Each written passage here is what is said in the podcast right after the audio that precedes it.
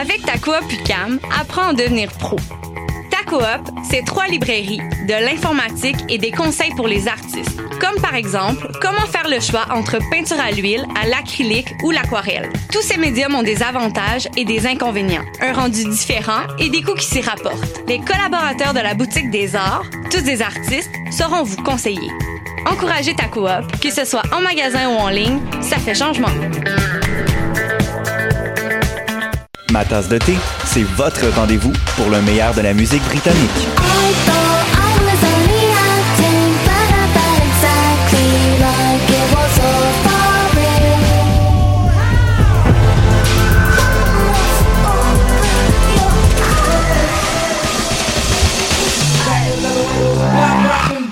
Direct tous les jeudis dès 20h ou en tout temps en podcast sur le choc.ca et sur Spotify.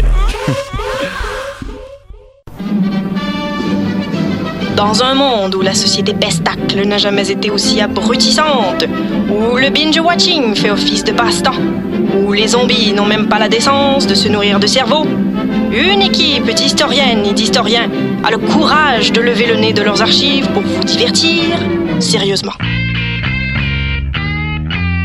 Histoire de passer le temps, vendredi 16h sur choc.ca.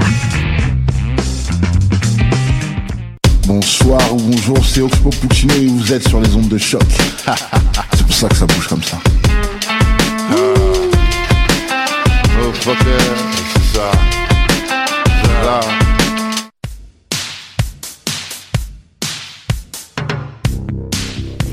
Ça. Danscussion Enco au programme aujourd'hui. Camille Boitel, Martine Beaune et Alex Trahan sont nos invités de l'actu de la scène. Quand notre spectateur Robert Saint-Amour monte sur scène, Jérôme Pruneau propose La vie en partage, Jérémy Vitupier nous écrit de quelque part dans le monde, et création, corps, handicap sont les thèmes soulevés dans les grandes discussions. Jingle.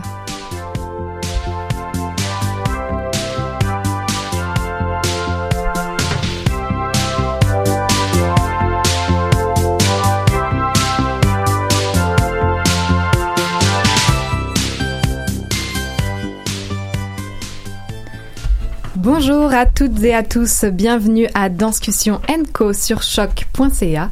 Tous les vendredis midi, Danscussion Co décrypte pour vous l'actualité des arts de la scène, danse, arts et spectacles, société, culture, politique, musique, tout y passe. Pour nos 90 précieuses minutes culturelles de cette semaine, vous retrouverez les fidèles chroniqueurs et animateurs du vendredi, Jérôme Pruneau, Robert Saint-Amour, Jérémy Vitupier, Alexia Martel, Maude Mazoroten-Buller et moi-même, Clara Garzarek. Bonjour Clara Bonjour Maude tout de suite, c'est l'actu de la scène, rencontre avec des artistes qui font l'actualité des scènes montréalaises. Maude, qui est avec nous aujourd'hui? Ils sont bien sages, mais ils sont là. Nous avons le plaisir de recevoir l'artiste Camille Boitel. Bonjour Camille. Bonjour. Identification vocale pour l'homme de Hus en première à la chapelle lundi prochain. J'ai également le plaisir d'avoir un duo d'artistes, la metteur en scène Martine Beaune. Bonjour Martine. Bonjour. Accompagnée d'Alex Trahan. Bonjour Alex. Bonjour. L'un des quatre comédiens et, et manipulateurs marionnettistes de la nouvelle création du Théâtre de l'œil Marco Bleu en ce moment même à la Maison Théâtre. Bonjour à vous trois, merci d'être avec nous aujourd'hui. Alors je vais replacer nos auditeurs, microbiographie de chacun d'entre vous. Camille Boitel, à ton arc, multiples cordes d'acrobates, d'auteurs, d'hommes orchestres, de performeurs, d'acteurs physiques. Il est là physiquement, effectivement. Danseurs, etc. Tu participes depuis plus de 15 ans aux grandes aventures du renouveau du cirque contemporain avec notamment la création de tes propres œuvres, L'immédiat, L'homme de Hus en 2003 ou encore ta dernière création en 2016 si je me trompe pas, à moins qu'il y ait une actualisation, euh, La Jubilation. Tes œuvres tournent, jouent et se rejouent d'année en année. Ton cœur, ton cœur et ton corps peut-être sont mis à rude épreuve dans des scénographies rocambolesques et qui ne cessent d'épater. Est-ce que c'est correct toute cette description? Ah ben, euh, En fait, en fait, ce qui est, c'est, surtout que je me suis retrouvé dans des sales situations volontairement depuis assez longtemps et que j'ai survécu. Euh, et, donc après, ça prend plein de formes différentes. Donc c'est vrai que à la fois, ça sert à, parler de, des, matériaux. Des, par exemple, il y a des gens qui se disent ah oui, c'est du nouveau cirque parce que ça, ça, peut faire penser à ça. Et en même temps, la forme de cirque qui est dans ce travail, elle est complètement dans ce qui se passe dans le vertige. Et donc à la fin, euh, c'est plutôt, euh, c'est que j'ai de la chance, c'est que j'ai eu l'occasion de, rassembler des éléments euh, et, de, et de mettre en place des, scénographies qui sont suffisamment dangereuses et suffisamment, enfin qui permettent quand même de survivre et, et, et ce, qui, ce qui permet d'avoir une vie très aventureuse au quotidien quand même. On peut parler peut-être de, de heureux accidents qui voilà, t'ont permis d'être aujourd'hui dans cette salle. C'est exactement ça. Voilà, c'est ça. C'est que c'est qu'en fait, euh, en fait, on organise des accidents, mais on les, on les a tellement travaillés qu'ils deviennent agréables à vivre. Pas tout le temps. C'est-à-dire que quand il n'y a pas de public, par exemple, c'est un cauchemar. Nos, nos répétitions, c'est le pire qu'on puisse imaginer. Mais dès que les spectateurs sont là et qu'on les entend vivre ça, on, en fait, on jubile de leur jubilation et donc on, vit ensemble un petit moment quand même intense. On va y revenir parce qu'on va plonger dans l'homme de Hus et, toute cette présentation qui existe depuis 2003, mais je vais aussi présenter les co-invités. Martine Beaune, metteur en scène de l'attendrissant Marco Bleu. Parmi la soixantaine de mises en scène que tu as signées, nous croisons des auteurs contemporains d'ici comme Michel Marc Bouchard, Michel Tremblay. D'ailleurs, David Mamet, Caril Churchill, Yuko Mich Mishima, ainsi que les grands du répertoire Shakespeare, Goldoni, Molière. On dirait que tout est passé déjà entre tes mains. Euh, tu es également auteur penseur de la scène, pédagogue, et, tu signes à la Maison Théâtre ta troisième collaboration avec la compagnie Le Théâtre de l'œil. J'ai envie de les situer tout de suite. C'est une magnifique compagnie qui, fondée en 1973 par Francine Saint-Aubin et André Laliberté, s'est donné pour mandat de promouvoir l'art de la marionnette. Donc là, exploration de la marionnette à nouveau dans Marco Bleu. Euh, quant à Alex Trahan, alias Marco, le Marco de mmh. l'écrivain Larry Tremblay, j'imagine que ça peut être un micro-honneur d'être oui. dans ce rôle-là. Donc c'est ton nom de scène, tu es autant comédien qu'auteur, metteur en scène, danseur et manipulateur marionnettiste. Première expérience de manipulateur, est-ce que est-ce que je me trompe? Euh, en fait, j'en ai fait un peu à l'école. J'avais mm -hmm. fait un mémoire création euh, ici à l'UCAM, mais euh, vraiment de manière professionnelle, oui, c'est la première fois. Puis euh, ça a été tout un apprentissage de plonger dans l'univers de la marionnette. Euh, Bunraku comme ça, donc euh, c'était quelque chose, oui. On va, on va plonger là-dedans. Vas-y, Martine. ben, moi, j'ai été professeur ici à l'UCAM pendant plus de 22 ans. Donc, euh, j'ai rencontré Alex euh, comme étudiant et j'avais vu justement dans le mémoire euh, sa prestation et c'est là que j'ai eu l'idée que peut-être dans Marco Bleu, ça ah, il était bien. déjà en création ce Marco Bleu. Ouais. On va plonger, on va replonger aussi là-dedans et aussi dans, dans, tout le travail corporel puisque nous c'est ça qui particulièrement nous intéresse.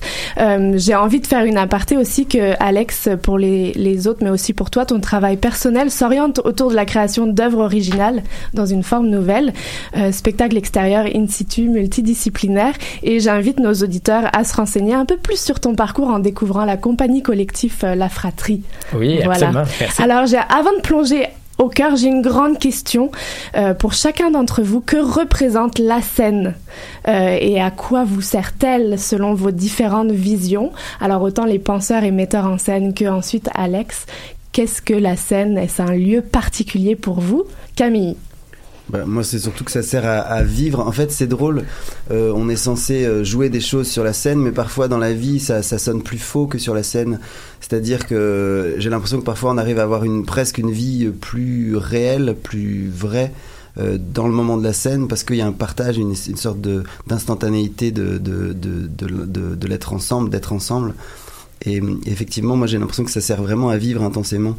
Euh, il y a un des projets de la compagnie qui s'appelle le système sensible, qui est en fait un, projet où en fait on, joue en permanence.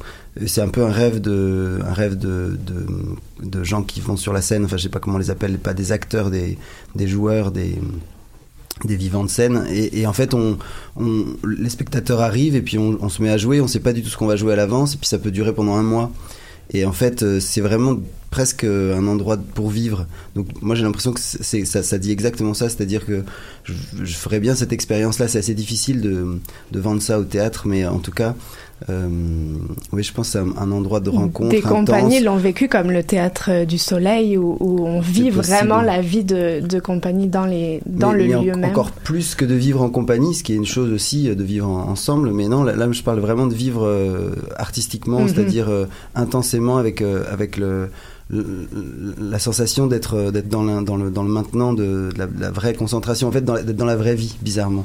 Et de l'offrir à voir. Ben, c'est la même chose en fait. C'est, ce qui se transmet qui est, euh, enfin, qui est vraiment vécu. C'est comme si peut-être, mais c'est, comme si en fait si on, on le transmettait pas, on pourrait pas vraiment le vivre. La musique, quand elle est écoutée, plus elle est écoutée, plus elle est, elle, elle s'affine.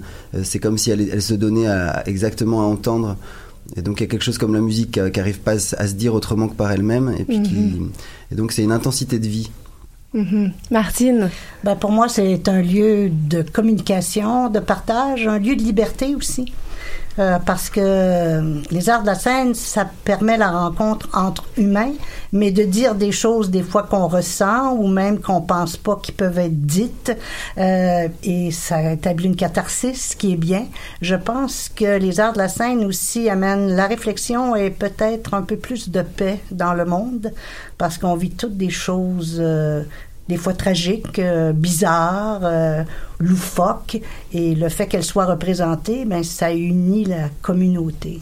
et alors la scène pour enfants, à tes yeux, euh, Martine? Ben, la scène pour enfants, c'est un peu la même chose. C'est sûr que les enfants réagissent euh, vraiment euh, plus ouvertement, mais euh, euh, que ça soit comme dans Marco Bleu, des moments de tristesse du Marco parce que il se sent délaissé depuis que sa petite sœur est née. Ben, il y a beaucoup d'enfants qui vivent peut-être cette solitude-là, cet isolement-là cette nouveauté-là, mais qui peuvent pas le dire. Et- Mhm.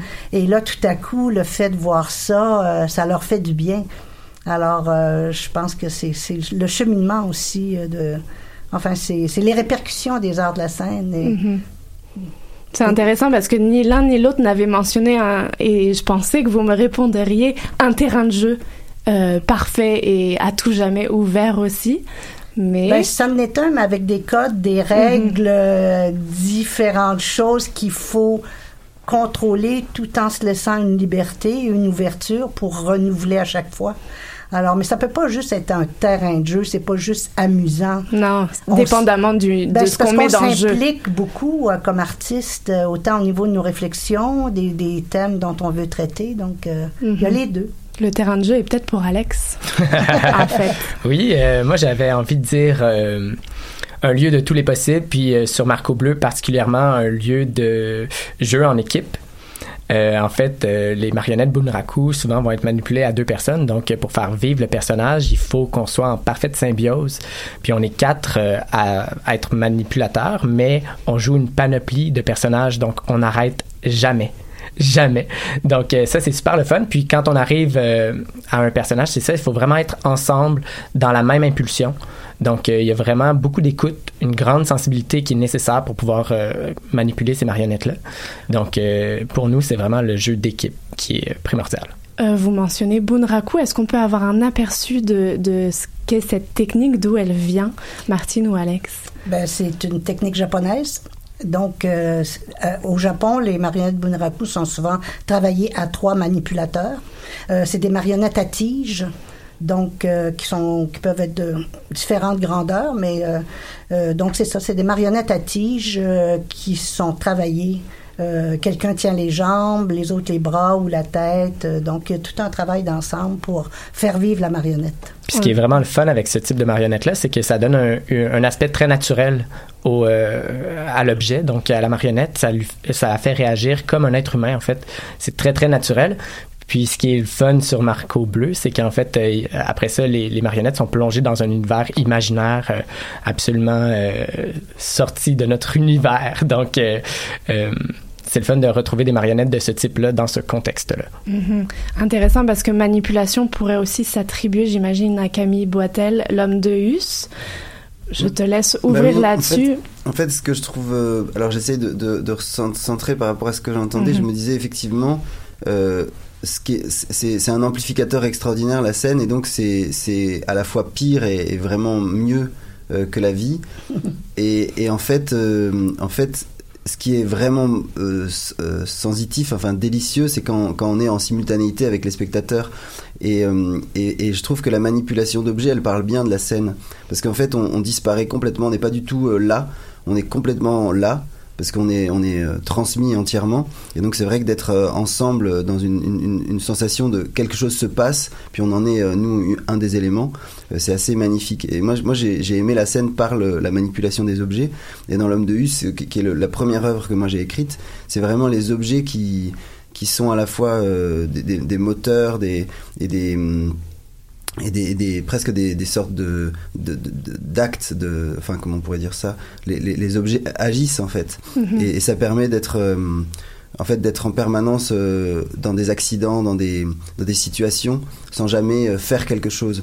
Donc c'est vrai que dans l'homme de Hus on voit surtout quelqu'un à qui il arrive quelque chose mais il n'y a pas vraiment quelque chose qui se fait bien que euh, on essaye de faire c'est quelqu'un qui essaye de faire quelque chose et, et puis en fait les, les objets ont lieu à, la, à sa place est-ce qu'on peut parler d'une manipulation des objets sur le corps à l'inverse? Oui, très souvent, oui. Et la marionnette, est-ce que c'est le cas, Alex, aussi? C'est la marionnette qui te manipule au final dans, dans toute cette direction euh... ben, En fait, moi, euh, là-dessus, j'ai envie de dire que on, si on est bon, on ne voit pas. Donc euh, vraiment les comédiens en fait comme tu disais Camille, c'est que le but c'est que on sente pas du tout l'acteur derrière la marionnette. Donc on doit euh, c'est comme si vous prolongiez votre geste, votre impulsion, euh, l'intention dans le corps qui rejoint l'objet. Alors, quand cette transmission-là est vraiment assumée et, et comprise, effectivement, le, le, manipulateur disparaît, c'est la marionnette qui, euh, qui, prend, qui, devient, qui prend tout, tout l'espace. Et mm -hmm. c'est très beau de voir ce passage-là en, en, cours de travail, quand ça se fait, puis qu'on oublie le, le marionnettiste derrière. Est-ce que pour toi, Martine, c'était c'était quelque chose d'acquis déjà ce, ce, travail de metteur en scène? On est à la troisième collaboration, mais on imagine qu'à chaque fois on ouvre une nouvelle page de création. Alors quelle est cette particularité avec Marco Bleu de mise en scène, de collaboration avec des scénographes et des marionnettistes particuliers, créateurs de marionnettes? Ben, C'est toujours. Euh, moi, j'ai fait aussi de la mise en scène d'opéra, donc. Euh dans l'opéra, c'est la musique qui guide, le théâtre, c'est le texte, et en marionnette, c'est la scénographie, c'est l'objet. Donc, c'est toujours euh, différentes, comment je dirais, points de départ pour arriver à mettre en scène les œuvres. Euh, mais euh, il y a aussi que c'est l'univers de Larry Tremblay. Mm -hmm. Les autres, c'était pas nécessairement les mêmes types d'univers. Donc, à chaque fois qu'on crée, on est devant une œuvre différente. Donc, c'est toujours le même défi. Euh, le même intérêt aussi de découvrir qu'est-ce que l'auteur, euh, qu'est-ce qui se cache derrière les mots. Et euh, donc, ça a été ça aussi dans Marco Bleu. Mais donc, c'est vraiment un travail de collaboration avec Richard Lacroix, le scénographe, André La Liberté qui fait la co-mise en scène avec moi, mais aussi qui était expert en manipulation. Donc, euh, il y a aussi tout un travail dramaturgique qu'on a fait parce que Larry a, a, écrit son texte, mais il y a des choses qu'on qu a enlevées, qu'on lui a demandé de changer, parce que la marionnette, il, il faut pas qu'il y ait trop de mots non plus en marionnette, parce que la marionnette, le personnage donne l'intention, l'émotion, donc ça n'a pas besoin d'être nécessairement écrit. Il faut mm -hmm. laisser l'espace à la marionnette. Donc, ça a été beaucoup ce travail-là. On recevait Larry Tremblay. On avait l'honneur la semaine dernière de le recevoir.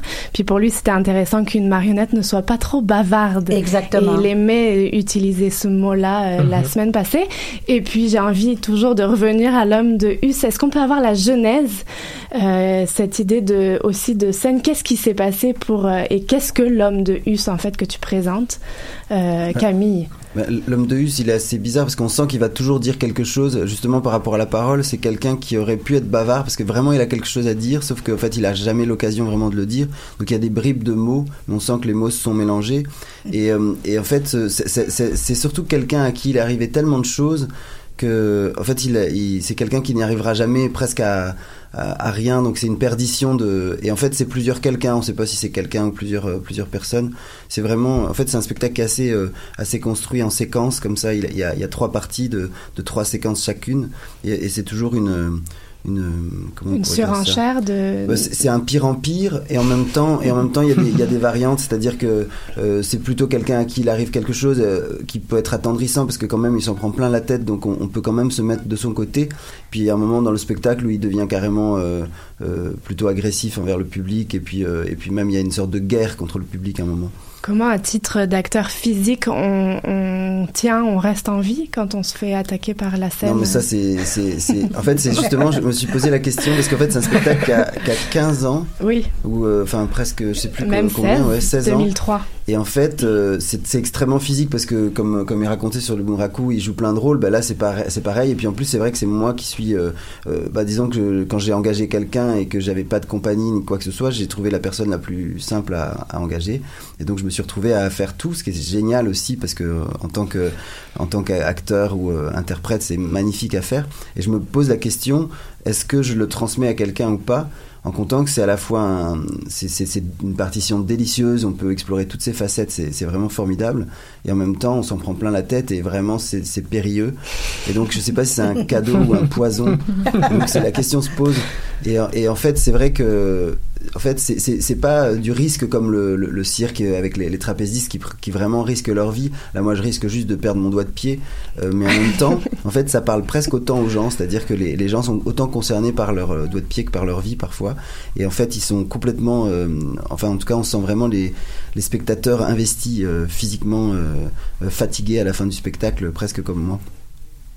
On sent un petit un malin plaisir dans, dans ta performance. Non, mais en fait, c'est parce que c'est parce que les, les, les gens qui euh, sont fragiles s'en sont tellement pris plein la tête et puis on les a tellement écrabouillés que quand c'est une sorte de revanche de, de- Mhm. des choses terribles sur les, les choses euh, faciles.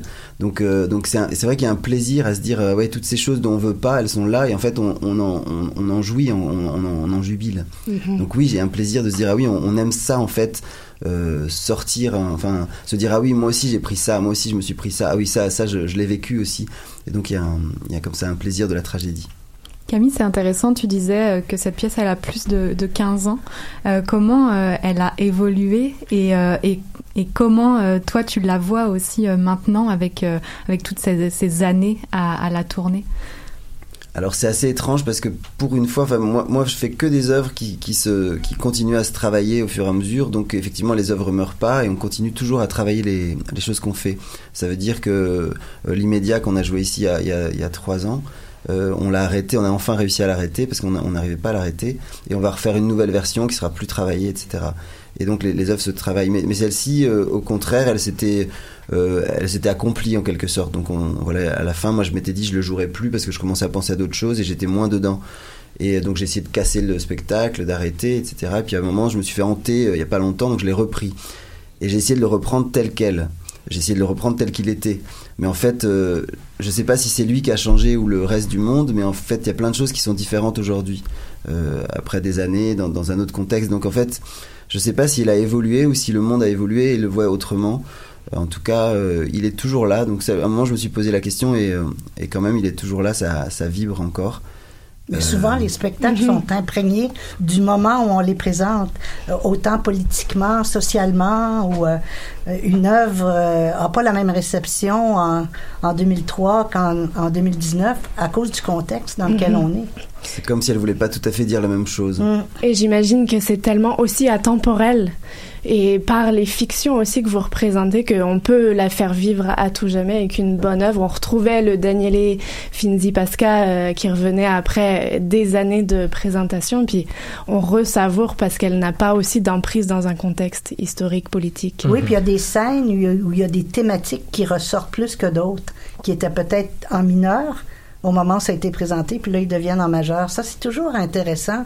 C'est comme, si- c'est la réception du public qui nous donne Mhm. un peu la, Le pouls. euh, oui, le Ouais. pouls, et, et- ou, euh, comment je dirais, qui nous donne euh, la thématique du spectacle. Alors justement, Marco Bleu, euh, thématique, est-ce qu'on peut avoir dans vos mots qu'est-ce que cette histoire et, euh, et qu'est-ce que vous avez fait de ce texte de Larry Tremblay? Euh, en fait, euh, la pièce Marco Bleu se, tire du roman graphique de Larry Tremblay, même pas vrai. Puis euh, ça raconte l'histoire de Marco, euh, qui est bien chamboulé par l'arrivée de sa nouvelle petite sœur Maria Elena. Puis euh, pour euh, faire la paix avec toutes ses émotions étranges qui, qui l'envahissent, en fait, il va se créer un monde imaginaire où est-ce qu'il va créer Marco Bleu un alter ego extraterrestre. Puis, euh, à travers une série d'événements, de péripéties, il va finalement comprendre l'importance de cette nouvelle petite sœur, puis l'amour qu'il a pour elle. Donc, euh, c'est ça. Puis, euh, je pense que ce qui est le fun, c'est vraiment c'est de, de, pouvoir donner aux enfants cette, cette idée que l'imaginaire peut vraiment nous nous amener à faire la paix avec euh, notre réalité. Donc, ça peut être vraiment un échappatoire qui est super bénéfique dans la vie. Il y a toujours, as toujours ton imaginaire, donc tu peux t'en sortir puis essayer de comprendre qu'est-ce qui t'arrive, qu'est-ce que tu ressens par l'imaginaire. Mm-hmm. Le théâtre de l'œil a cette particularité que les scénographies, les créations sont hyper inventive et mhm. créative puis l'enfant va et l'enfant et l'adulte vont renouveler en permanence leur regard c'est encore le cas avec Marco Bleu pour toi Martine est-ce que c'était une une une ah, bah non c'est pas une première j'imagine mais euh, euh, ben, je travaille beaucoup avec Richard Lacroix, même quand je fais pas de théâtre pour enfants ou, ou, théâtre de marionnettes. Donc, je travaille avec lui comme scénographe. Euh, ce qui est intéressant dans le, dans le processus avec Richard en théâtre de marionnettes, c'est qu'il fait un scénario image à partir de la lecture du, du, texte une première fois. Et là, il dessine comme un peu les grandes peintures japonaises en long, en, en mm-hmm. rouleau, toutes les, toutes les actions de la pièce. Et à partir de ça, on discute et là, tranquillement, la scénographie se crée. Mais euh, ce scénario-là d'image est super important à, chaque fois qu'on fait une création. On sent plusieurs couches. On sent le texte de Larry Tremblay, on sent le, le, le scénographe qui est très important. Qu'est-ce que vous, particulièrement, vous avez réussi à insuffler? Quelles sont vos couleurs particulières qu'on peut retrouver par rapport à d'autres choses ou des propres intérêts, autant en tant qu'acteur? Quelle est la couleur d'Alex à travers Marco? Puis Martine, est-ce que tu as des, des intérêts qui reviennent et qu'on peut retrouver, qu'on identifie tout particulièrement? C'est difficile de dire ça là parce mhm. qu'on vient de la. Oui, effectivement, on n'a pas de recul. création. Euh, je pense que mon Dieu, il y a un côté ludique, je crois. Euh, il y a une rigueur au niveau de, je crois, de l'interprétation, ce que j'ai essayé de... Mhm. Vous pourriez y répondre en fait en inversement. Ouais. Que Martine répondrait pour Alex et Alex répondrait pour Martine peut-être. Ah. euh, ben en fait, j'ai l'impression que euh, oui, c'est ça, Martine. Tu parles de rigueur dans l'interprétation. C'était beaucoup ça, de venir contenir. Euh, c'est quand même des objets, puis cette magie-là de transmettre ton impulsion physique d'acteur dans la marionnette, ça prend beaucoup de rigueur, puis ça prend beaucoup aussi de, de faut contenir un peu, faut que ton interprétation devienne super précise pour que tu saches exactement comment faire le petit mouvement qui va venir faire toute la différence. Donc, j'ai l'impression que c'était ça beaucoup de notre travail de pas déborder en fait, puis de pas faire n'importe quoi, il faut que ça soit super précis. Fait que c'est un travail immensément de, de, précision, puis de savoir où tu t'en vas, euh, comment tu dois te placer exactement pour que ça crée l'image qu'on veut. C'est presque chorégraphique. C'est chorégraphique, absolument. Euh, c'est ça qu'on disait euh, hier, mais les quatre interprètes, si on devait faire tout le ballet qu'on fait sans les marionnettes, ce serait une danse magnifique, c'est sûr. Tu juste déjà de voir les quatre bouger dans l'espace comme ça, parce que on, on est tous ensemble sans jamais se regarder. Donc, euh, cette confiance-là aussi à développer, je pense que ça, c'était quelque chose de particulier.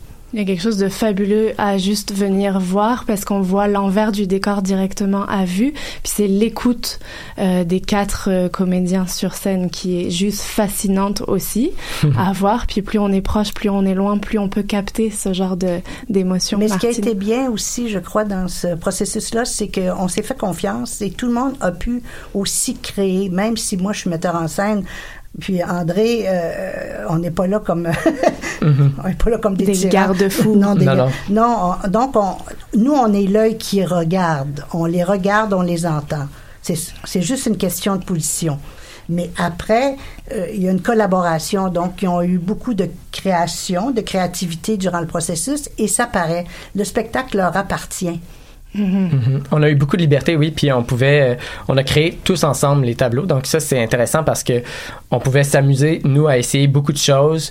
Puis là, ensuite, eux arrivaient puis nous disaient, OK, si on aime ça, si on aime ça, si on aime ça. Donc, tu sais, il y avait vraiment une belle collaboration qui s'est créée naturellement euh, sur ce spectacle-là. On a compris. Il faut aller voir Marco Bleu.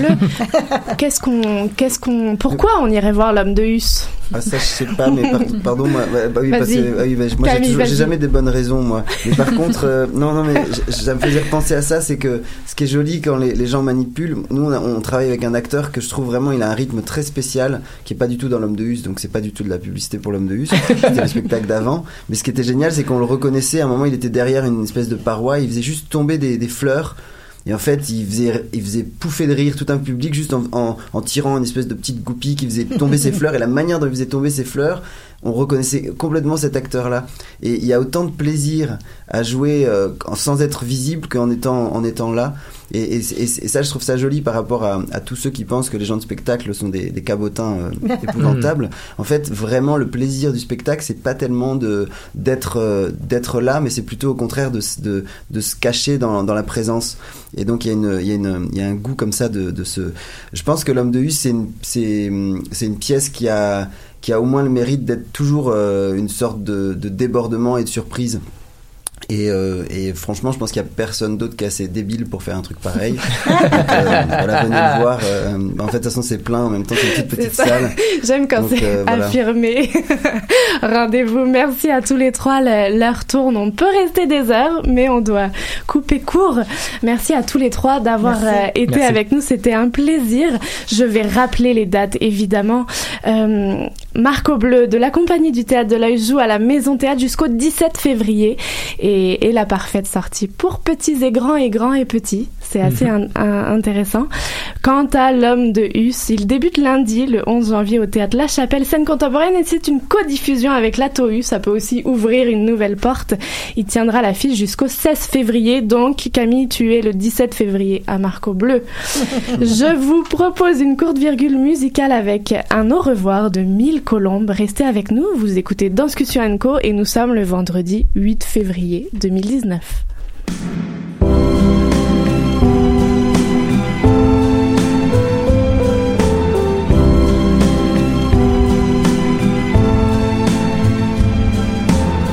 De la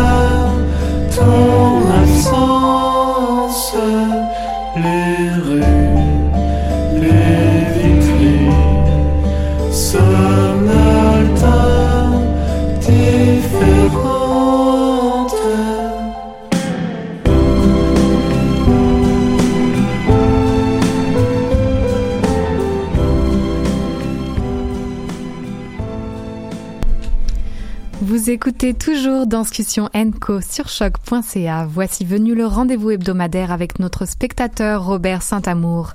Au fil des émissions, nous écoutons ses humeurs et ses réflexions de spectateur. Pour nous, pour vous, il sort toujours plus, par en mission, de la toute dernière création contemporaine en cours et va même jusqu'à expérimenter de nouvelles formules ou se jeter dans la gueule du loup. Pour vous en livrer son expérience et certainement vous donner quelques envies. Voici le témoignage d'un spectateur. Voici quand le spectateur monte sur scène et c'est signé Robert Saint-Amour. Merci beaucoup, Clara. Et, euh, bonjour à vous tous. Aujourd'hui, je vais rebondir sur ma chronique du début de l'année dans laquelle je proposais aux autres de prendre des risques. Et ce qui est valable pour les autres, ben, l'est pour soi-même, dirait le sage. Voilà donc pourquoi mes pas m'ont amené à un atelier créatif en danse contemporaine de la Maison de la Culture Claude Léveillé. Ces ateliers sont des invitations conviviales accessibles à tous pour expérimenter le langage chorégraphique de manière décontractée, de franchir le quatrième mur dans le sens inverse pour que le spectateur monte sur la scène. Je vous propose donc un trop court compte-rendu de mon périple en territoire chorégraphique. Une fois délesté du non-essentiel et rendu sur la scène, en cercle, nous, les 15 participants, avons droit aux présentations d'usage de Sophie Michaud, instigatrice de ce type de médiation, et d'Ariane Boulet, interprète et chorégraphe en danse. Je m'en voudrais de ne pas mentionner au passage le beau travail d'Ariane, qui, avec sa compagnie Je suis Julio, amène la danse dans des lieux différents, comme elle le fera dans des CHSLD du quartier antique dans les prochains jours. Mais sur cela, je compte y revenir. Bon, revenons sur cette scène un peu frétillant et euh, j'apprends l'objectif de cette rencontre qui est d'avoir une expérience de spectateur rehaussée à partir d'un fil tiré de l'œuvre À la douleur que j'ai de Virginie Brunel qui sera présentée sur ces mêmes planches la semaine suivante.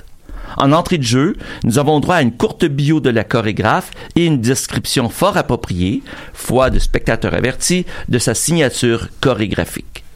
Une fois cette mise en perspective faite, nous sommes invités à mettre notre corps en action en débutant par un échauffement physique. Moi, pendant ce temps, tout en dedans, je travaille sur un lâcher-prise de mon intérieur tout crispé. Nous sommes donc dix femmes et cinq hommes à plonger dans une exploration physique des émotions que sont la peur, la tristesse, la joie et la colère. Cette expédition, nous la débutons en solo. Pour cela, nous sommes invités à nous déplacer sur la scène et tout à coup, sans avertissement, exprimer soit de la joie ou de la tristesse, en état de corps, visage compris. Ouf, à cette demande de ressentir et l'exprimer physiquement, j'y travaille fort. Avec, je l'avoue, des résultats peut-être bien mitigés. Par la suite, en duo, nous devons, entre autres, partir éloigner, face à face, et aller vers l'autre, en passant d'un état neutre à un autre état coloré de la même émotion. L'exercice est en apparence simple, mais me demande, et là je le réalise pleinement, de prendre conscience de l'émotion de l'autre et d'y répondre. Découvrir et ressentir ce que ma partenaire d'occasion présente face à moi, tout en exprimant soi-même, voilà un travail d'écoute fort exigeant. Et moi, je m'applique du mieux possible et peu à peu, je me décoince arrive la phase finale de cette rencontre qui, comme il est possible de voir dans À la douleur que j'ai, c'est une photo de famille qui peu à peu perd de son vernis. C'est à cinq, tout sourire, avec une chaise comme pivot, que nous composons notre photo de famille qui devra se décomposer tout en lenteur en une minute trente. Nous devons le faire en famille, attentif à l'évolution des autres membres dans cette illustration d'effondrement familial vers des états émotifs intérieurs physiquement exprimés. L'exercice se complète par la présentation de familles de chacun des groupes à tour de rôle et qui s'avèrent tout aussi différentes qu'intéressantes. Et pour ma part, je suis bien heureux du chemin parcouru sur cette scène et en moi, avec en prime un état d'esprit un peu plus ouvert. Au final, un atelier qui m'a fait mieux comprendre l'acte créatif et comment il prend racine en soi et en relation avec les autres. Un atelier qui élève encore plus mon admiration à vous, chers créateurs et interprètes. Et enfin, un atelier aussi que je vous invite à découvrir, chers spectateurs. Et dans cette même maison de la culture, il y en aura d'autres. Mais je m'arrête là. Bonne prochaine semaine de danse. Merci, cher Robert, pour ce partage d'expérience. De là où il est, l'artiste en cirque et auteur Jérémy Vitupier nous fait parvenir chaque semaine sa parenthèse balado. C'est le moment de se décontracter, de tranquillement relâcher les tensions de la semaine. Laissez-vous embarquer avec son quatorzième opus intitulé Dans le train. On se retrouve juste après. Il est tôt le matin et je file dans le blanc paysage. Tout est recouvert d'hiver d'un froid cotonneux qui repose, qui avale les bruits et renvoie la lumière. De ce côté du monde, à cette époque, tout est silencieux et brillant. Je suis assis dans le train lancé en ligne droite. Mon regard se perd au loin, à l'horizon du lac Ontario. Mes pensées brassent dans mes souvenirs proches et anciens, puis les font vibrer avec les images qui s'impriment sur ma rétine. Ici, je me souviens et je découvre en même temps. Des ramifications se font dans ma mémoire pour créer des ponts d'une idée à l'autre. Je ne suis plus vraiment là dans le train. Je plonge dans ma tête, ce qui me rend léger et m'extirpe de la ferraille roulante. Bientôt, me voilà à nager dans le ciel, en passant par la lune, qui n'est pas si loin qu'on le pense. Je sens dans mes pieds les vibrations de la machine et quand je regarde dans leur direction, je vois qu'ils sont encore au sol. Mon corps s'est étiré jusque là-haut, il a traversé le toit et j'avale maintenant des nuages lorsque je m'exclame. Tout va très vite.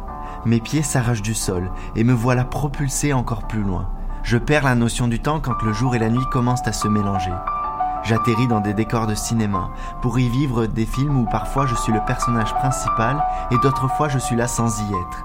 Les scènes s'enchaînent, je suis happé d'une à l'autre, d'un décor à l'autre. Je perds le contrôle de mes décisions et j'ai parfois cette impression de déjà vu. La logique s'est perdue en même temps que moi. Je deviens fou. Je n'y pense même pas. Je vois des créatures qui n'existent pas. Je me mélange avec la matière dans un monde devenu immatériel.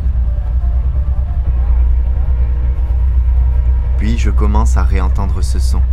Je le connais, je l'ai déjà entendu. C'est le klaxon du train qui en croise un autre. Je me réveille. Je suis toujours là sur mon siège. Ma joue a rejoint la vitre froide et mon corps est complètement détendu. J'ouvre les yeux. Le lac Ontario a disparu, remplacé par des quartiers résidentiels. Je le vois encore en transparence dans ma tête. Il a rejoint les autres souvenirs, jusqu'à la prochaine fois ou aux prochaines rêveries.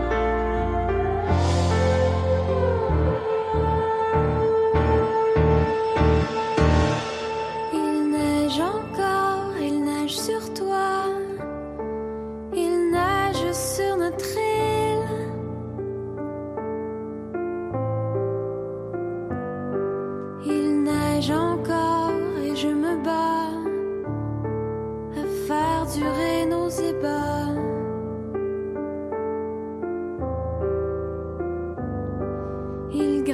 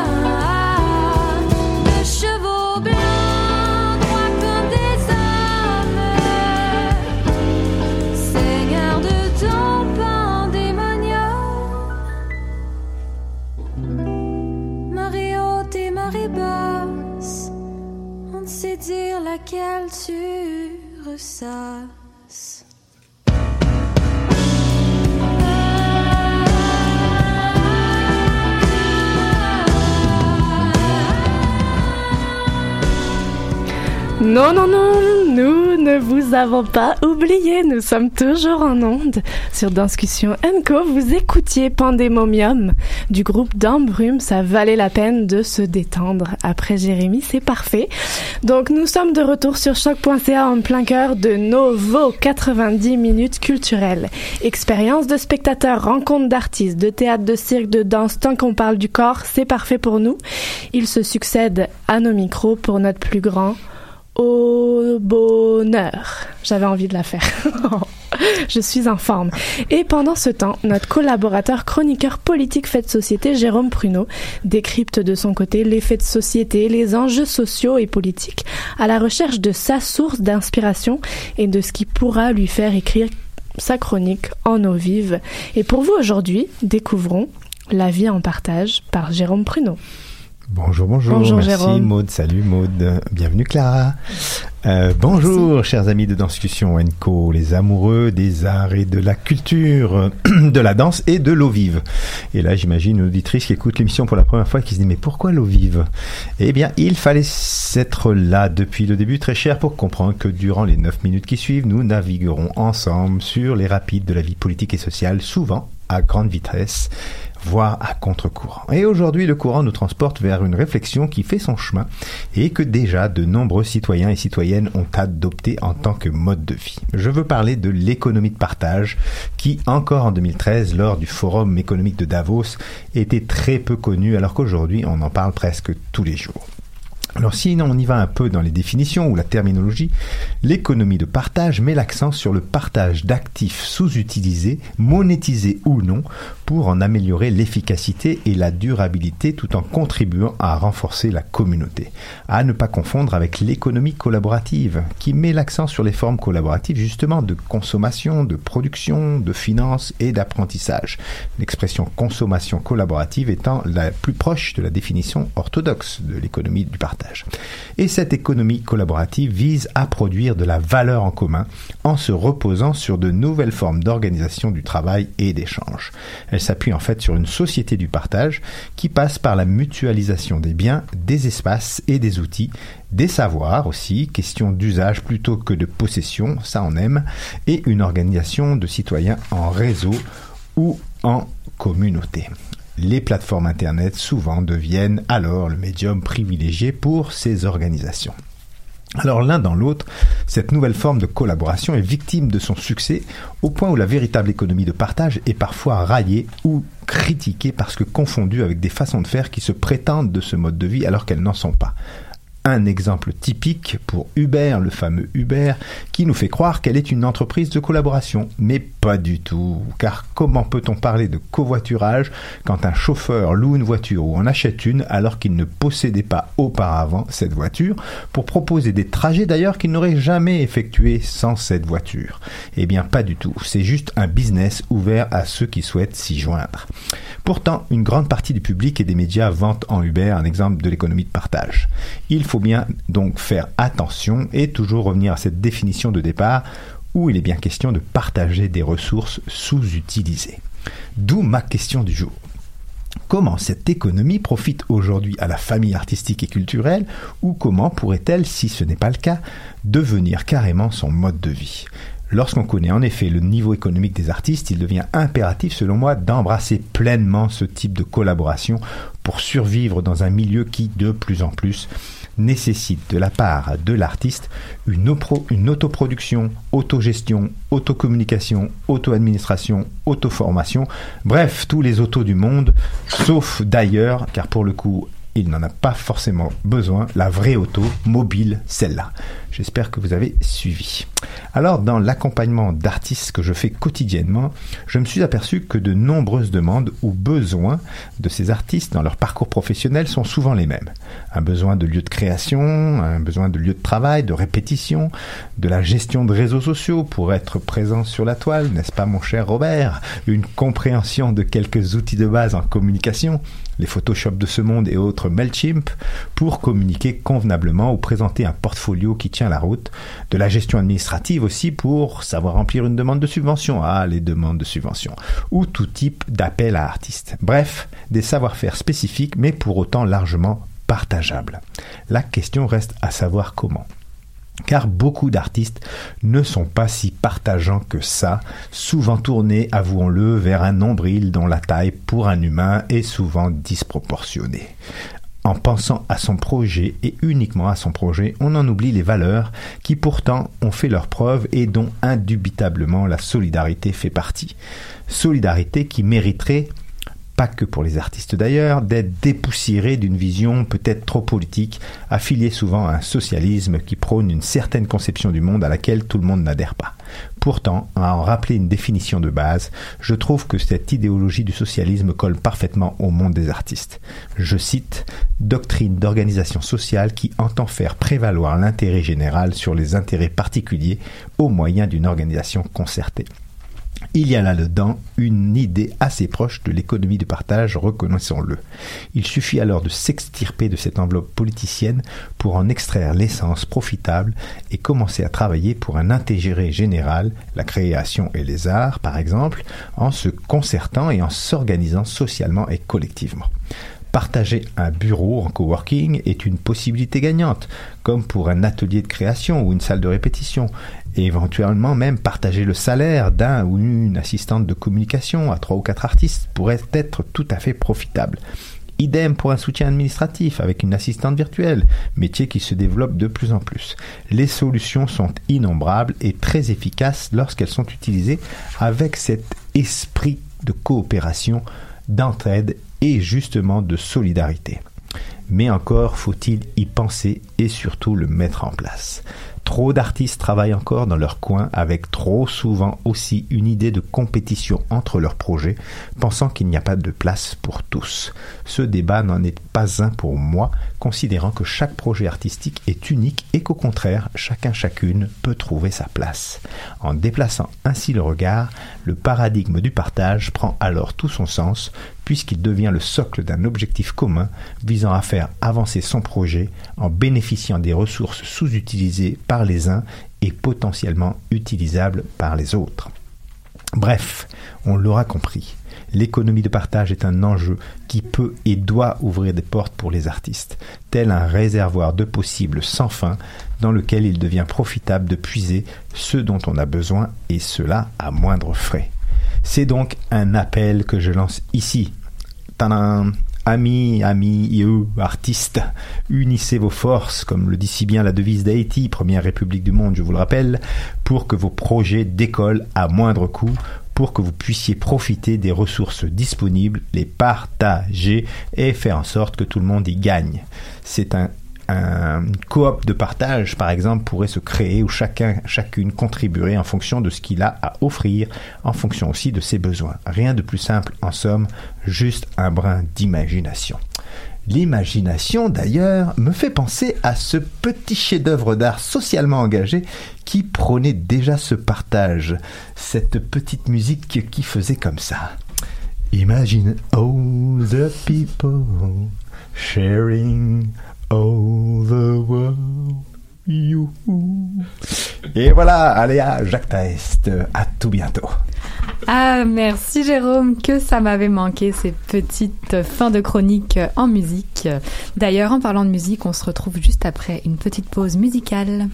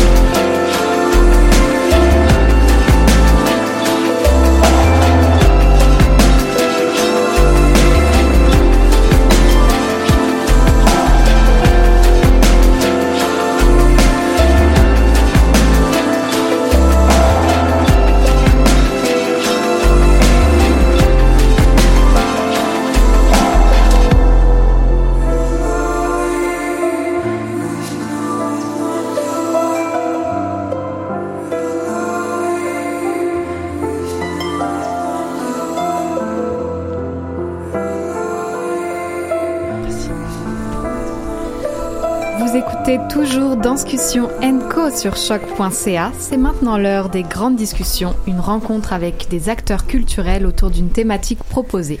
Et cette semaine, Maude, nous nous retrouvons avec deux artistes autour des thèmes suivants création, corps, handicap, les réalités et enjeux autour de ces concepts. Oui, euh, pendant plusieurs semaines, j'ai vécu avec devant mes yeux l'affiche d'une conférence au titre Et si on réimaginait le monde?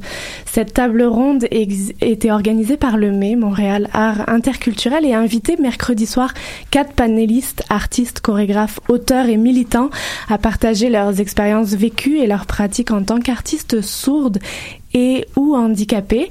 France Geoffroy, Véro Leduc, Audrey-Anne Bouchard et Luca Lazyleg Patueli y ont livré quatre témoignages forts et nécessaires pour ouvrir les consciences et pousser un peu plus, toujours plus, les portes de l'inclusion et de l'accessibilité. J'ai eu envie de prolonger la discussion et de profiter du momentum du duo Royalness qui proposera dès ce soir, j'ai envie de rouler les tambours, ce soir en grande première au mai, leur nouvelle création Creatures pour les questionner sur leurs réflexions réalité et enjeux quand danse, création, corps et handicap sont leur quotidien. Euh, beaucoup de premières fois aujourd'hui. Première fois pour nous de recevoir les artistes principalement physiques Luca Lazyleg Patueli et Roya The Destroya. Bonjour. Merci à tous les deux d'être là. Et c'est parti pour un faux rire. Bonjour à vous deux. Merci d'avoir accepté notre invitation. Voilà, le plaisir est là. Alors, alors que les dernières heures avant la première doivent être euh, emplies de multiples états, comment allez-vous? Est-ce un rire nerveux ou un rire de plaisir Is it- Les deux. Les deux, ouais. Luca, comment vas-tu? Ça va très bien, merci. Et vous? Ça va Vous ça êtes va? content d'être avec nous? Yes. Roya, everything is fine? Everything's awesome. Nous allons nous la faire bilingue, anglo-franco, donc euh, restez attentifs. Italien, sans Merci, problème aussi.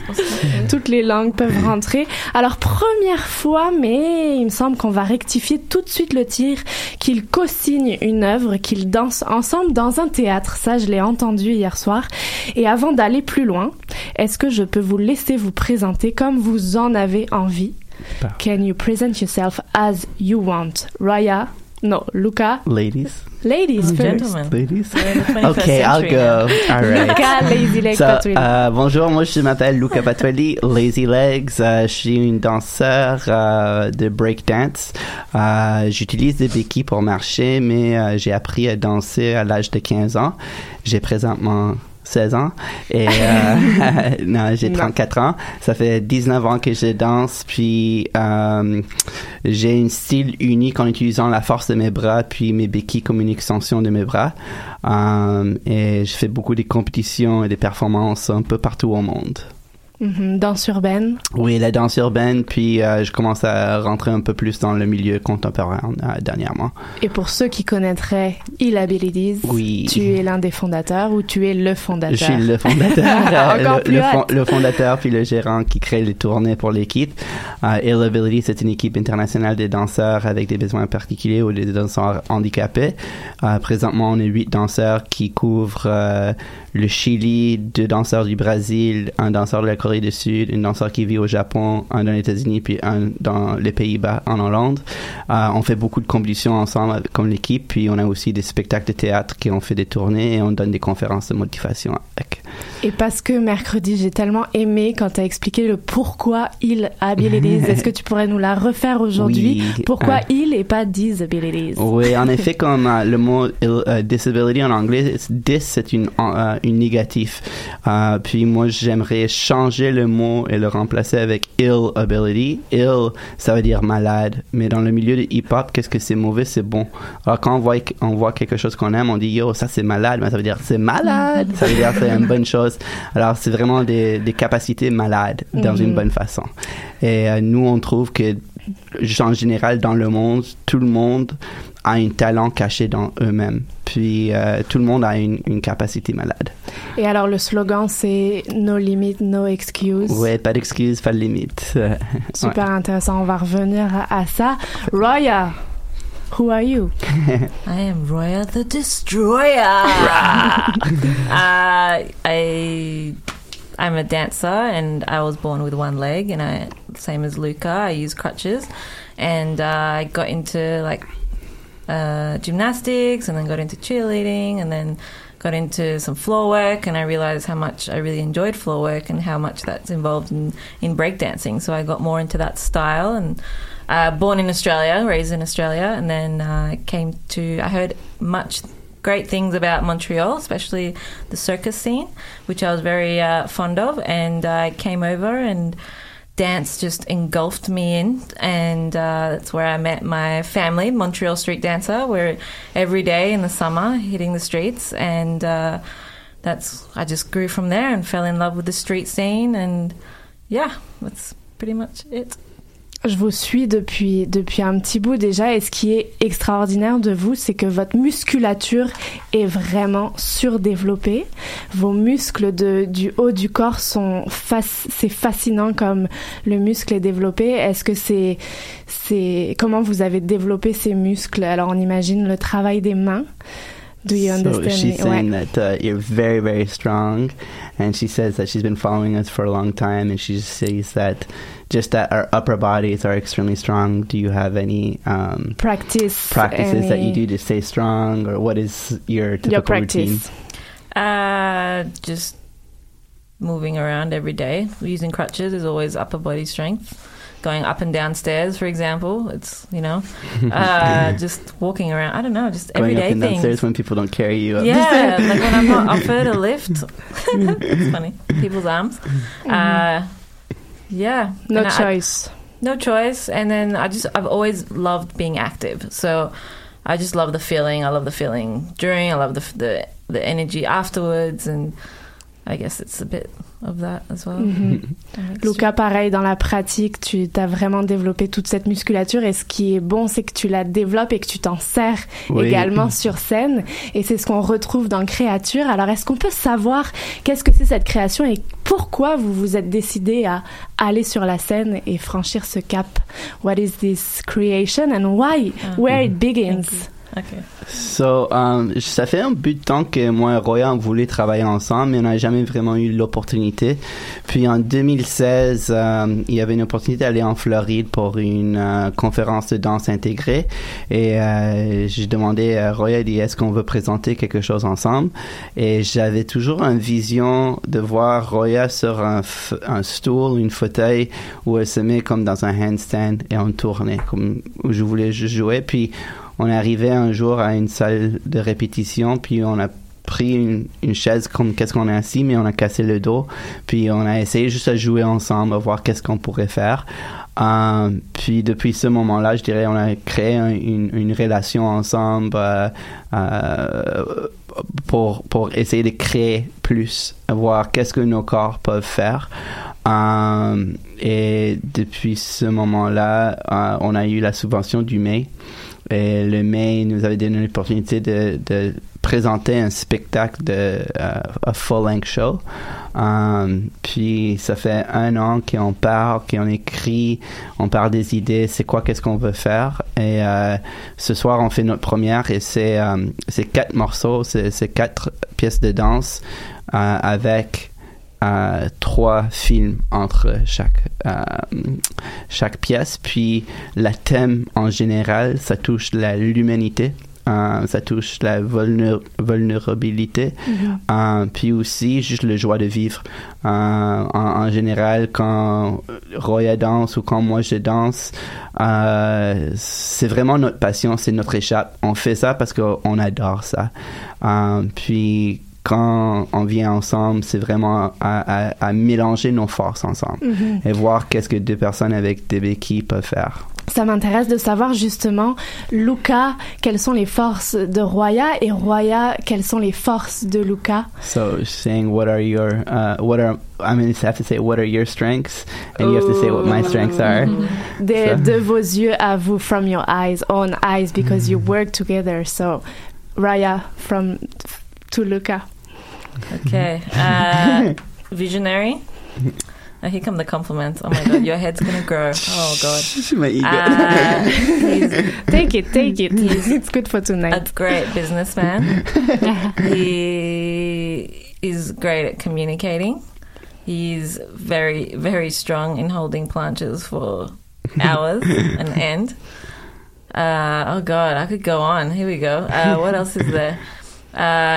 Les forces physiques, like Just the physical physical. strength. oh, just the physical. How does he move? Can you can you explain it? No, Oh, like God. what is his Ah, okay, I it physical universe? Uh, If I can say that in English. like, I'm not sure I understand. What is his kind of movement? Where, d how he moves when he moves? Do you have this? in the sense of like like what what do you feel my strengths are i guess within my style or within my dance um in terms of the movement Oh, uh, oh, it's tough to describe. Mm-hmm. Like strong man, Yeah. very, very strong. um, he's creative in his movements. He's flowy. He's he's got great uh, power, and yeah. J'aurais envie d'ajouter. Yes. Exactly. une, une sensibilité aussi, mais il y a quelque chose que tu as dit euh, il y a mercredi, c'est le, le plus petit mouvement fait la plus grande différence, Mhm. Luca, et je trouve que ça te, ça te correspond pas mal. Merci. Est-ce que on peut avoir un aperçu de, Oui. de Roya Oh, the he's Destroyer, how she moves? Non mais je trouve que euh, Roya a une présence euh, naturelle sur la scène comme euh, elle sourit puis ça crée un sourire dans la chambre. Qu'est-ce que j'ai vraiment aimé travailler avec elle comme à part de sa physique c'est je dirais c'est euh, c'est elle, elle amène une énergie différente. Moi, je pourrais être stressé, puis après, elle est plus relax. Peut-être elle est stressée dedans, mais je je le sens pas. Puis ça, ça me calme un peu. Puis je suis comme like, you know what, it's a team effort. On travaille ensemble. Puis elle me rappelle ça souvent parce que je, je suis très habitué à faire les choses dans ma façon. Puis euh, je dirais dans ces dernières deux mois, on a vraiment trouvé un, un, un façon à travailler unis. Euh, puis qu'est-ce qu'on on- quand on danse, c'est qu'on est unis. Même si on a des, morceaux séparés, euh, quand on danse, c'est c'est vraiment un- une équipe, je dirais une une unité. Euh, mais sa force physique, euh, qu'est-ce que c'est cool, c'est c'est elle est extrêmement forte. Mais elle est délicate, délicate. euh, Mhm, she's very délicate. in her movements and very sensual toutes des, des Oh, choses. there No, but go. it's true. Like in, in your mermaid piece and just like in general, you you have a way, t'as une façon à, à bouger euh, où c'est vraiment comme calme, mais t'amènes beaucoup de pouvoir dans tes mouvements. So I said you have a lot of strength in your movements, but you do it in a really nice, calm way. Thank you. Yeah. effectivement, on va continuer de plonger dans cette création et dans les enjeux peut-être d'une composition scénique, parce que c'est la première fois que, que vous nous présentez ça sur scène, mais on va se proposer une petite respiration musicale avec Qualité Motel et leur titre personnel et on se retrouve après la musique. Parfait.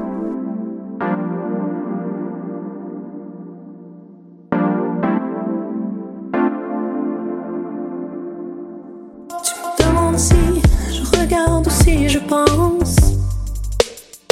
Rationnel ou superficiel. De coton-tige à l'ibuprofène. Je réponds que c'est personnel. Mon contenu où je dépense.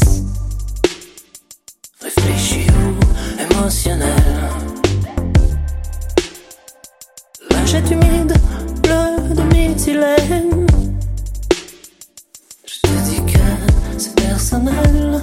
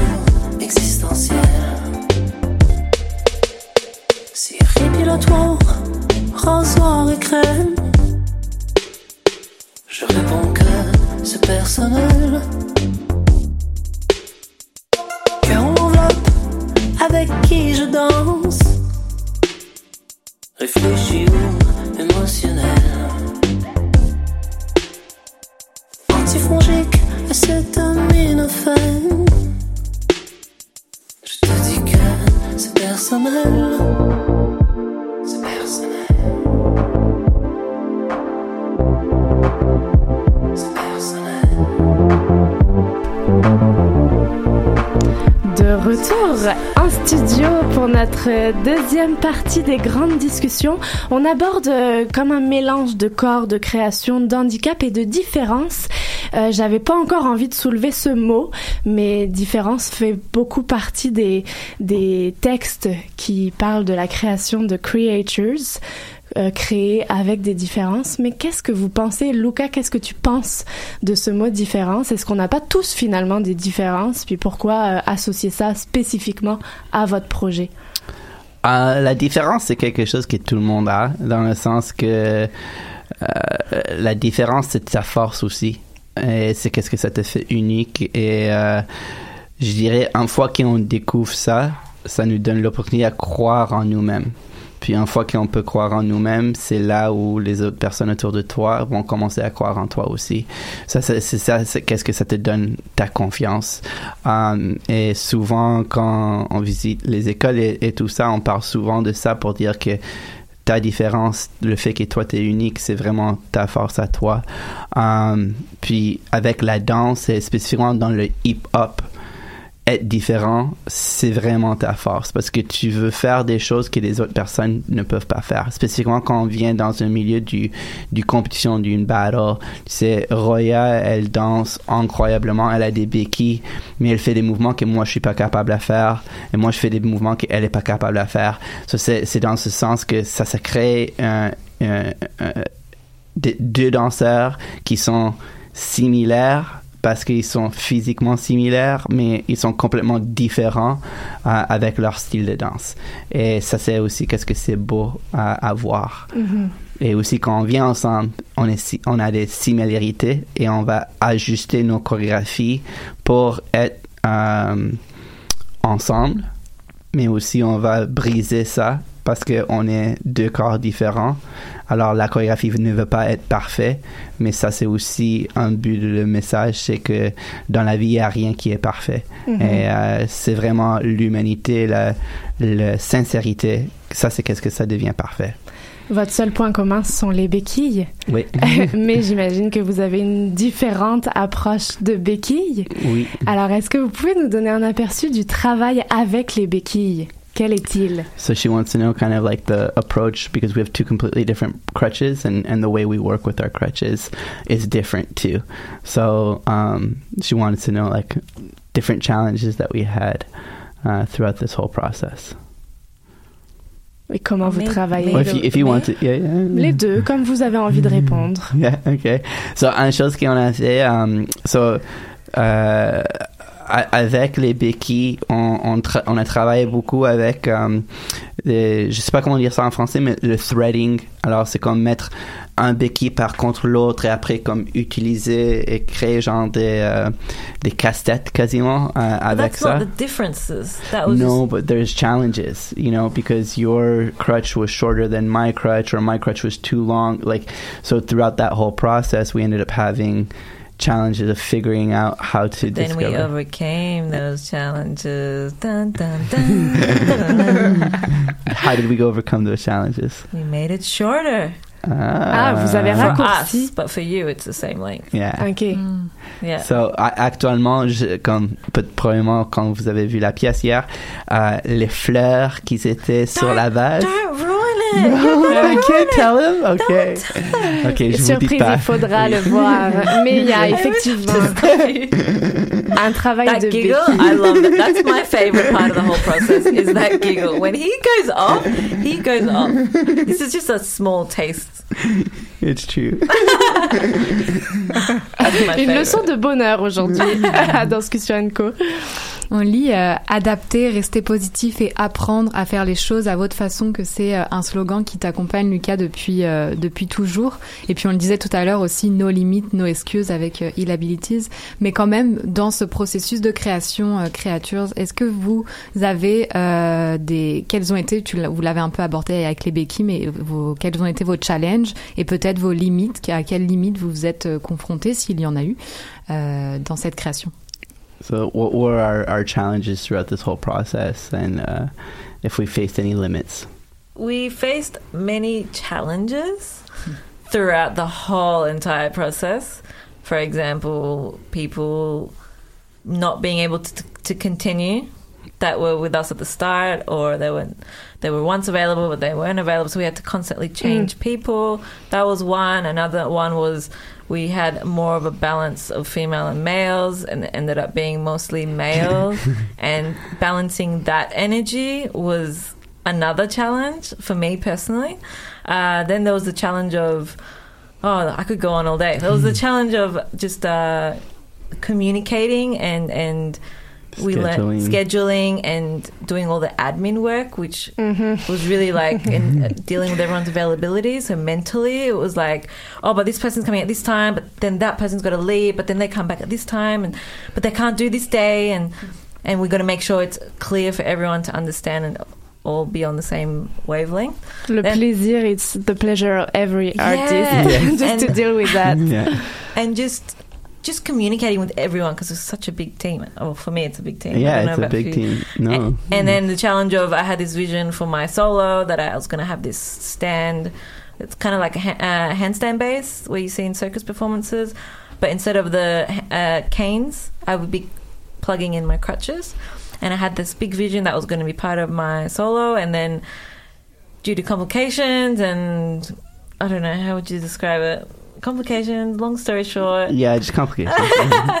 uh, We'll it wasn't it able to diplomatic. be completed. Yeah, there's uh, fun fun times during that process. yeah. But yeah, it's just and just yeah. Yeah, I would say, like, je, je dirais que la, la chose Yeah. plus difficile, c'était gérer les horaires de tout le monde, parce Mhm. que pas seulement les autres collaborateurs, puis mais moi-même, puis Roya, on, a aussi des, horaires pas mal chargés. On savait que le mois de janvier, c'était comme ce, ce journée, euh, ce mois-là qu'on on peut, on peut pas. Euh, mais il y avait aussi juste comme jumeler les horaires et tout ça. Ça, c'était difficile. Euh, mais je dirais qu'est-ce que c'est cool, comme juste à retourner à votre question, quand vous demandez c'est quoi notre limite. Je pense que le fait qu'on connaît déjà nos corps et on connaît qu'est-ce qu'on est capable à faire, on se donnait des défis de faire plus, mais si on n'était pas capable de faire quelque chose, on le modifiait et on regardait pas ça comme une limite. Euh, en effet, on a vraiment, dans le début de la processus, en décembre, début janvier, on avait euh, passé beaucoup de temps avec des collaborateurs variés. Et on passait comme une heure, deux heures avec ces collaborateurs. Et on a, juste joué. On voulait Mhm. juste voir où est-ce que ça nous amène euh, avec tout ça.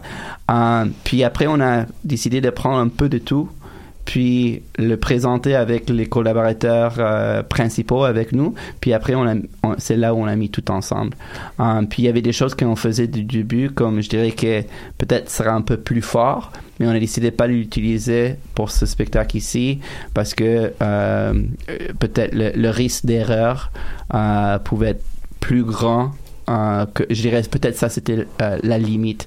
C'était parce qu'on avait beaucoup plus de matériaux euh, à, à montrer mais on a vraiment décidé de nettoyer juste Mhm. choisir les, les meilleurs euh, moments. Est-ce qu'il y a eu des, des bonnes surprises, des bonnes découvertes que vous ne connaissiez pas de vous-même ou de votre partenaire? Oui, en effet, qu'est-ce que c'est cool, c'est on a passé un, un, un session avec un, un, un monsieur qui travaille pour le cirque. euh, il fait beaucoup de circus training. Puis c'est là où on a travaillé comme on, on pouvait être notre base. Alors moi, on- un des mouvements qu'on n'a pas montré, mais moi je pourrais faire en planche sur Roya, comme je me lève et puis elle se tient ici. Oh, I'm so Hein? sad. It's not mais on a dû couper ça parce qu'il n'y avait pas comme une, une raison pour le faire. Ça, Mais vous avez expérimenté physiquement. Oui, puis il y a une autre chose. Moi, je me mets en planche, puis elle se met genre en, en, en chandelle sur moi. Euh, Alors, vous avez vu qu'il y avait le double planche, qu'on a fini avec ça, puis on voulait le modifier où c'est elle comme avec ses jambes dans l'air, puis moi, je suis en planche comme ça. Puis on était capable de le faire, mais encore ça, il- le setup time prenait trop de temps. Mhm. Alors, et avec le peu de temps qu'on avait, c'était pas que, c'était une choix on a dû faire pour dire est-ce qu'on travaille ça, mais on oublie les autres choses ou, et on a décidé pour ce, pour ce, pour ce soir qu'on va pas le montrer encore. Mais c'est quelque chose qu'on veut travailler encore. So, on a découvert que, Comme des surforces que vous aviez en vous qui étaient encore plus hautes que ce que vous étiez capable de faire, si je comprends bien. ouais. Aussi. Puis, qu'est-ce que c'est cool, c'est que avec Ill Abilities, moi, je suis la personne plus léger. Alors, c'est mes amis qui sont le base pour moi. Mais moi, je suis le base. Elle est très léger. Alors, moi, je suis le base pour Royal. Alors, il y a des choses que je pensais pas que j'étais capable de faire. Puis, elle aussi, pour être assez fort pour me tenir et tout ça, comme elle est ma base aussi. Ça, c'est vraiment cool, les choses qu'on on a découvert qu'on pouvait faire. Trois spectacles à partir de ce soir. Le public va venir. Avec quoi vous voulez que les gens repartent? What do we want people to leave the show with? What do you want them to feel? Qui est toujours un défi pour la scène et pourquoi montrer un I want spectacle them to feel like they forgot they were in a theater and watched the show. Yeah. Like they were taken to another whole, I don't know, dimension. Yeah. And then the lights dans go and une- like, oh yeah, we're just sitting in a, oh, oh right, I gotta go pick up. Entrer dans une autre dimension. Yeah. Ouais. Mhm. Pour toi, Lucas Pour, pour nous, euh, on a parlé de ça ce matin actuellement. Qu'est-ce qui est cool, c'est, c'est notre spectacle, c'est vraiment, ça joue avec toutes les émotions. Et alors, Mm. c'est comme tu vas rentrer joyeux, tu vas rentrer peur, tu vas rentrer comme mystique, après comme la gloire et tout ça. Ça, c'est, c'est un moment qu'on veut que les gens rentrent, qui vont sentir les émotions qui sortent pendant qu'ils en dansent, mais qui sortent avec de l'énergie et, euh, et qui vont garder de l'espoir pour eux-mêmes. Oh, and I want them to leave with a maybe more open, sorry, open mind about people with different abilities. Mhm. To be more, not less, less afraid. Yeah. Or just have have a more thought process. Il y a un des, it, yeah. un, un des raisons pourquoi on a fait des films. So, on- on- entre chaque spectacle, on a trois films, puis le- les films jouent. C'était une parodie de comment les gens nous traitent parce qu'ils ils pensent qu'on n'est pas capable à faire certaines choses. Et peut-être il y a des autres personnes qui n'ont pas un handicap, qui ont vraiment besoin d'aide, ouvrir la porte ou quelque chose comme ça. Mais ces personnes-là vont ouvrir la porte à nous, ils vont oublier la personne qui a besoin d'aide. Alors le message, c'est juste à dire que tout le monde a besoin, euh, comme tout, le monde, tout le monde, euh, a- je sais pas comment dire ça, mais uh, we have to pay attention to everyone, you know, pas juste nous. Qu'est-ce que c'est visible? So, That's cool. Merci, Yeah. ben, c'est c'est une parfaite conclusion pour cette euh, entrevue. Rendez-vous à au mai Oui. à partir de ce soir et jusqu'à dimanche. Dimanche, il y a une séance décontractée qui est full, Ouais. qui est Ouais. complète déjà. Séance décontractée au fait par le mai, donc possibilité d'arriver et de le vivre euh, à sa façon. C'est super intéressant. Je pense qu'il reste quelques billets pour ce soir et demain, mais on est proche du complet, donc empressez-vous. Merci à tous les deux d'avoir été. Thank you, Roya. Thank you for having us. with Je vais conclure notre rendez-vous hebdomadaire touche à sa fin et pour avoir eu l'opportunité d'assister hier soir à la générale de Creatures au mai, j'ai envie de vous inciter encore plus à prendre votre billet ou trouver un moyen de vous y rendre car il y a une force qui s'en émane. L'artiste qui les artistes qu'ils sont, ils rappellent à l'humain, aux humains que nous sommes que peu importe les situations et les circonstances, nous pouvons traverser des souffrances, des douleurs, des handicaps, les reconnaître, vivre avec, les transcender, les surpasser, être debout, et j'ai envie de le mettre entre guillemets et de faire un gros clin d'œil.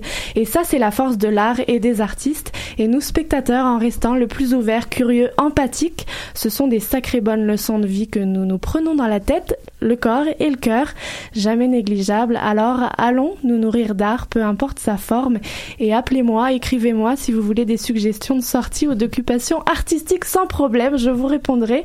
Si ces émissions ne vous ont pas suffi, j'ai pas mal de suggestions à vous faire. Je vous remercie pour votre temps et votre écoute et je laisse les derniers mots à ma complice Clara.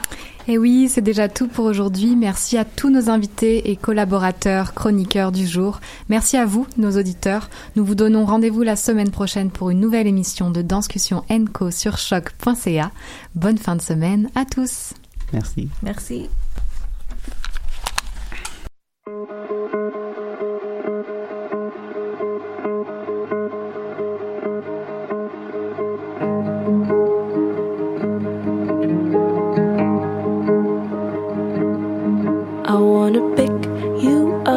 Scoop you out. I want the secrets your secrets haven't found. Paint me in trust, I'll be your best friend. Call me the one, this night just can't end. Oh. Will you share your soul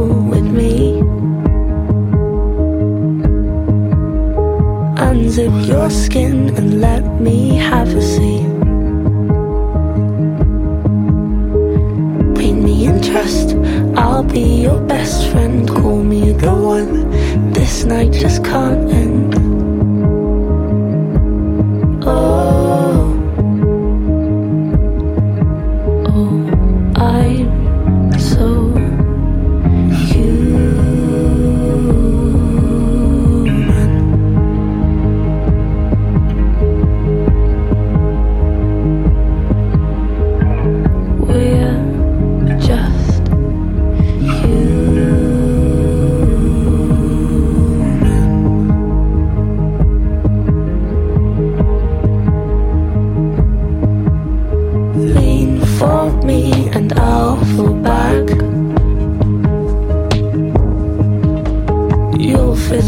Nicely, you'll keep me intact.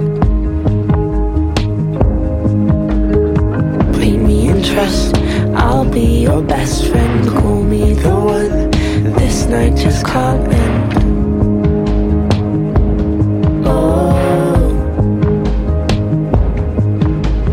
I want to give you your grin. So tell me you can't bear a